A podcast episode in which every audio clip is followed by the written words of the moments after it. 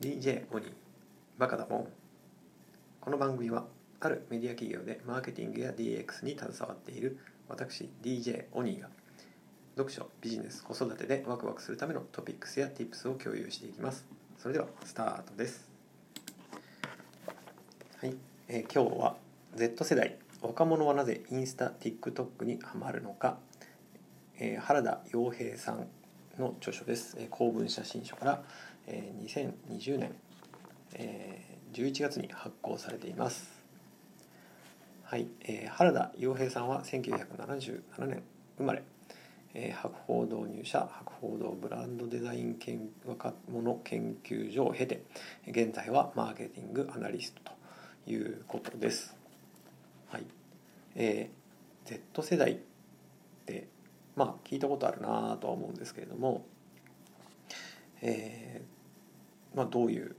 世代かというと、えー、大体10代前半からあ25歳くらいまでの世代だそうです。はいえーと、欧米ではあ実はこの Z 世代10代前半から25歳くらいの世代の、え、人口っていうのがその前の、え、ジェネレーション X ジェネレーション Y というふうな呼ばれるような世代の人たちと比べるとすでに人口が多い、えー、Z 世代が6100万人。これアメリカですね。アメリカでは Z 世代の人口が6100万人、えー、ミレニアル世代 Y 世代と呼ばれる人口の6000万人をすでに追い越しているというふうなことで、えー、欧米諸国ではもう一つのやはりボリュームゾーンの世代として認識されているということだそうです。まあ、一方で日本ではやはりその少子化の影響もあって必ずしもその人口比率で見て大きい世代ということではないということだそうです。ただ一方で、えー、日本においてはそのゆとり世代っていう世代があなんとなくそのミレニアル世代と同じぐらいのボリ世代っていうふうに捉えられていてでその後ですね脱ゆとりの世代といわゆるその Z 世代ジェネレーション Z というのがまあ同じぐらいの年齢層の世代と。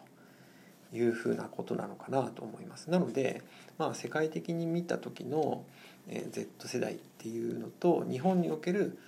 Z 世代というのは必ずしも、えーまあ、消費行動傾向などが同じではないと思いますけれども、えーまあ、例えばその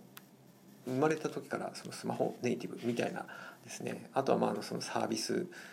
まあ、ここでも話に出てくるインスタ TikTok みたいなあサービスをベースに普段の生活が成り立っているということを考えると、まあ、同じようなくくりの世代というふうなことでは間違いがないのかなというふうに思います。はい、で、まあ、これ非常にいろんな要素があってですね今なぜ今日本で Z 世代なのかとかですねゆとり世代との違いから見る Z 世代の特徴 Z 世代と消費トレンド Z 世代のメディア生活 Z 世代への新型コロナの影響 Z 世代をつかむツボということでまあこれはあのマーケティングに携わっている人はですねこれ絶対読んだ方がいい一冊だなというふうに思っています。はい、で、えー、ただ、まあ、ちょっと私が今日取り上げるこの本の中で取り上げるところはですね、えーまあ、2つ3つぐらいにしようと思ってます。で一つはですね「チル」という価値観っていうのがあるんですね。チルっていうのは英語で言うと CHILL カタカナでチルなんですけどもこれですね最近そのクラブハウスっていうあの音声の SNS の中でですねチルっていう名前がついたルームがいくつかまあ存在していてですねまあ入ったことはないんですけどなんだろうなというふうに思って気になってはいたんですけれどもこれ何かっていうとチルっていうのはもともとはアメリカのラッパーたちのスラングでチルアウトチルアウトというのの略だそうです日本語にするとまったりするという言葉が近いニュアンスだということだそうです。はい、ということで、えー、まあちょっとようやく「チル」っていうのはまったりするっていうことなんだなという理解ができました。うん、で、えー、そうですね。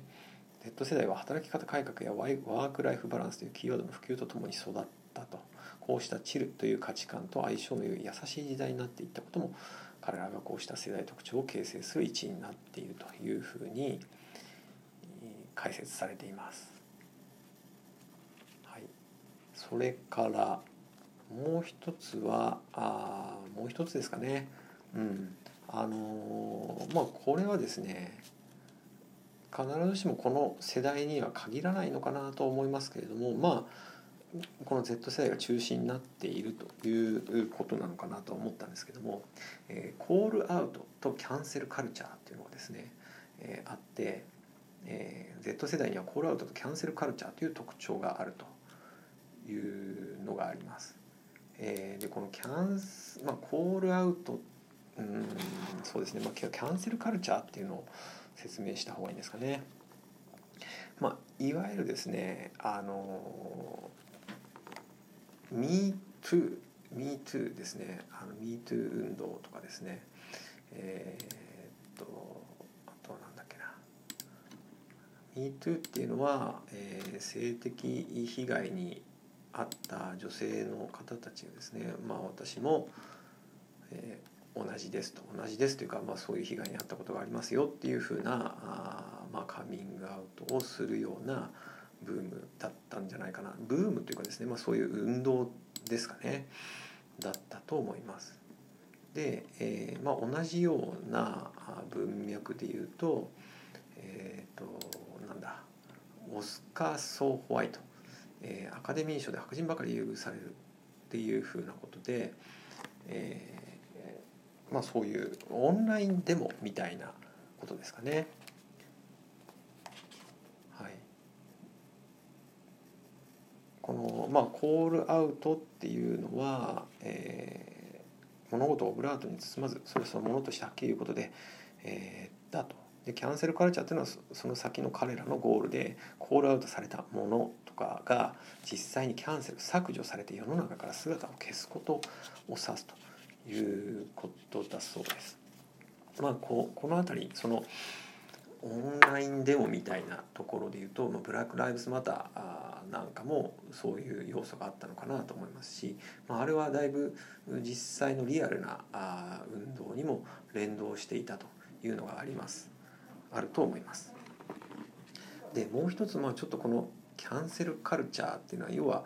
そういううんとなんだろうな、えー、強い力を持った人とかですね企業を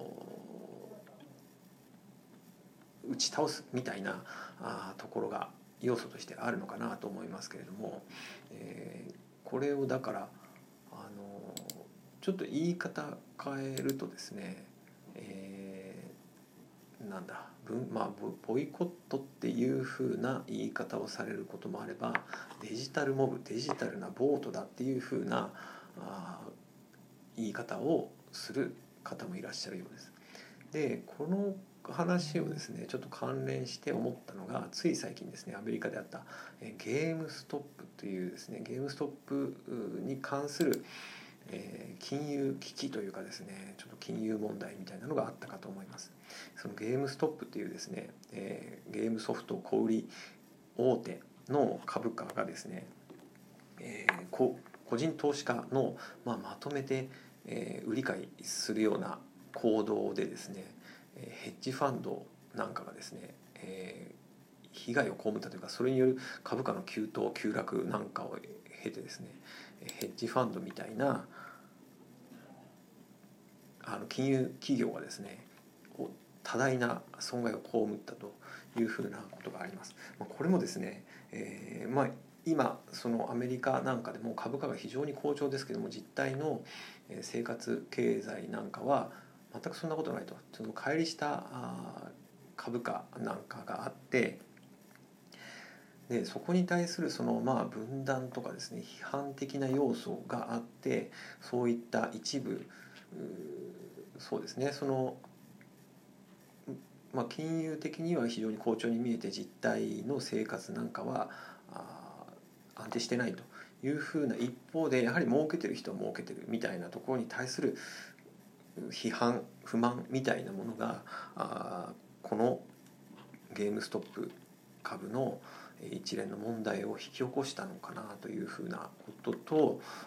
私がこの Z 世代の本の中に書かれているですねキャンセルカルチャーっていうのがなんとなくリンクしました。うん、まあ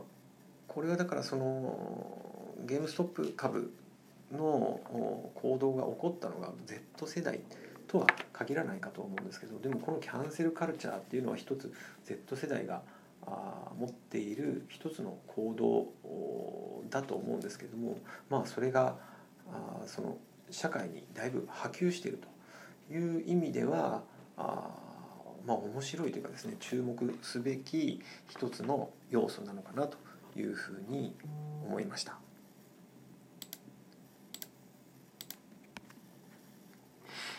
はい、いかがでしたでしょうか？えー、今日はですね、原田洋平さんの著書「Z 世代若者はなぜインスタ TikTok にはまるのか」とを本を、取り上げさせていただきました。トピックスとしては「チル」ですね、まあ、まったりするっていう用語とかですね、えーまあ、Z 世代とは何かっていうところから始まって、えー、チルっていう用語それからキャンセルカルチャーというものを取り上げさせていただきました。はい、最後までお聴きいただきありがとうございました。今日もワクワクする一日をお過ごしください。DJ 鬼でした。